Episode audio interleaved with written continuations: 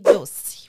A gente pode oferecer para o bebê como que é a quantidade, pode comer no fim de semana, sair da rotina ou não, ou açúcar. O que, que a gente pode oferecer de açúcar? Até dois anos, zero. Né? Então, até dois anos não entra açúcar de todos os tipos. Não entra o demerara, não entra o mascavo, não entra o açúcar de coco, não, não entra lá a calda de tâmara, o, a calda de maçã, o açúcar da maçã, que são vários, né? Sim, que... tem açúcar de tudo, né? De todos os tipos hoje. Ah, esse é o melado de cana, o mel, os adoçantes, stevia, eritritol, xilitol, não, eles não entram, tá? Então, até dois anos de idade, nenhum tipo de açúcar. Depois de dois, de dois anos, nós podemos inserir, né? Então, como que é isso? Como que eu oriento assim na prática, sabe, Nanda? É, eu falo para a família, então fez dois anos, não é porque, tipo, aí fez dois anos hoje, que a partir de manhã, uhul, a gente vai começar a trazer para casa um monte de bolacha, iogurte cheio de açúcar e vai ser uma festa. Não, eu não preciso disso. Eu estou construindo um hábito alimentar. Então eu reduzo. Ah, se a criança aceita bem os bolinhos sem açúcar, feito com uva passa, com tâmara, com damasco, continue. Não é porque ela fez dois anos que você precisa, parece que colocar o açúcar, né? Sim. Então veja dessa forma. Quando ela é muito novinha, deixe para momentos específicos. Então viajamos, fomos para a praia e ela tomou um sorvete. Ótimo, tá tudo bem. Ela foi numa festinha e comeu o bolo, comeu o docinho que tinha, experimentou o cupcake. Ótimo, está tudo bem. Ninguém vai atrás dessa criança, sabe? Tira da tua mão, não pode comer de jeito nenhum, porque é um momento mais esporádico. É o proibir, né? O proibir é péssimo. Então, assim, não vai comer, isso é proibido. Eu acho péssimo isso. Então, é o que, que eu né, a minha filha, por exemplo, eu dou exemplo dela porque ela está nessa fase justamente, né, de doce, de tudo que a gente está falando aqui da comida, é, seletividade alimentar. Então, tem várias coisas, né, que a gente. Eu gosto disso, não quero aquilo. E o doce, eu não proíbo. Então, por exemplo, se ela foi numa festinha, agora que está retomando, agora que está voltando, então aqui ela quer pegar porque as crianças estão. Suco de caixinha. Ela quer tomar. Então, assim. Aí eu fico assim, né? Ai, meu Deus, tá bom, toma. Sabe? Porque eu não vou proibir. Mas ela tomou só aquele momento. Não tem na minha casa. Não tem na casa da minha mãe. Então, assim, ela volta à rotininha dela, alimentar, do que ela sabe que vai vir no prato dela, e pronto. Mas quando a gente sair da sessão, aí eu não vou me culpar. Porque aí o excesso de tudo é o que vai me trazer a culpa se gerar alguma coisa nela depois. Aí depois eu preciso pensar, né? Em tudo que eu, que eu fiz lá, o que eu ofereci, o que eu deixei. É isso mesmo. Então, eu acho que é o equilíbrio. A gente precisa fazer é entender, Nanda, o que é rotina, o que é exceção.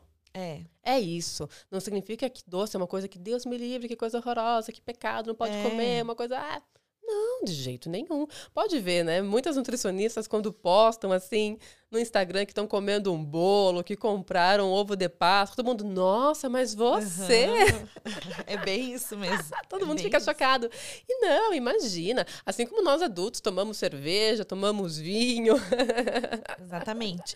E também é, é assim, ah, eu tô comendo, tô tomando cerveja. Eu não só porque eu tomo cerveja eu vou dar pro meu filho, né? Então, existe isso também, né? A gente não precisa ficar comendo doce e oferecendo pro filho. Então, se a minha filha tá vendo eu comer um bolo de, na casa de uma amiga, ela, se ela sentir vontade, interesse em querer experimentar, eu não vou proibir, mas eu como na frente dela. Tudo eu vou comendo na frente dela. Eu não fico comendo escondida o chocolate, eu como na frente dela. E aí, se ela me pede, eu dou. Se ela não me pede, eu não ofereço. Para que que eu fico? Quer um docinho? É, isso que a gente isso. vê na festa, né? Por exemplo, na festa infantil, é. quando tem uma mesa muito cheia de doce, eu falo, você não vai ficar correndo atrás da criança, vem comer o bolo, vem experimentar, sai daí. Eu lembro muito disso na minha Ai, infância, tadinho, sabe? mas você não vai dar para ela um doce. Mas, gente, pra quê? Deixa ela. Se ela quiser pegar, ela vai comer, vai experimentar. E aí, o que, que acontece? Minha filha, ela coloca na boca, ela às vezes quer experimentar aquilo ali, ela não gosta, porque não tá no hábito dela, né? Do paladar dela, de, do dia a dia. E aí ela devolve, ela fala, mãe, não gostei. Então, assim, tem, não e é paladar. É. Assim como o nosso, né? Eu vejo assim o meu também, como mudou. Ela faz eca. Assim, porque é doce é demais, uhum. exatamente. Uhum. Por exemplo, eu, quando era criança, eu gostava de chocolate branco, por exemplo, que é um chocolate muito doce, era o meu preferido, achava uma coisa maravilhosa. Na Páscoa eu sempre queria chocolate branco, ovo branco. Hoje, Nanda, eu não consigo pensar. Que é o mais gorduroso também. Sim, né? eu não consigo pensar assim, na possibilidade de colocar na minha boca. Porque para mim é uma coisa assim que causa esse arrepio, tipo, eca, que ruim. Porque É você educou, exatamente, o seu paladar. Agora, imagina uma criança ali que até dois anos ela não teve contato com esse açúcar. Quando ela vai experimentar esse chocolate branco, ela vai ter essa reação. Ui, que coisa Exatamente doçona. isso. e fruta, né? Vamos falar de coisa boa agora. E fruta. A gente pode oferecer mais que uma fruta por dia? Quantas frutas? Qual é o limite? Deve, né? deve. Então a gente fala assim, qual Excesso que é... de frutose, né? Por exemplo. É bom a gente falar sobre isso. Então, quanto? Eu gosto assim de 3 a 5. 3 a 5 frutas. Para crianças, para nós adultos também é bem importante, pensando em prevenção de algumas doenças, enfim, né, fonte de minerais. O que é um excesso de frutose? Na verdade, na nossa prática é muito difícil. Né? Então, existe um estudo que ele coloca assim, o que, que seria um excesso de laranja? Seriam 16 laranjas numa sentada. Né? Então, se a criança vai comer 16 laranjas de uma vez só. Sim, geralmente. Mas, nesses sucos de- naturais de laranja, ali num copo daquele, quantas laranjas não tem ali? Deve ter mais seis laranjas, Isso, né? por isso que o suco, independente da idade, independente do suco, se é um suco que a gente fez em casa, se comprou pronto, se é de polpa, ele tem um limite por idade. O suco nunca é à vontade. Então, ali da fruta, ela só é um excesso de frutose quando o consumo é realmente uma coisa, assim, exorbitante. Eu até agora não conheço nenhuma criança que sentou e comeu 16 laranjas, né?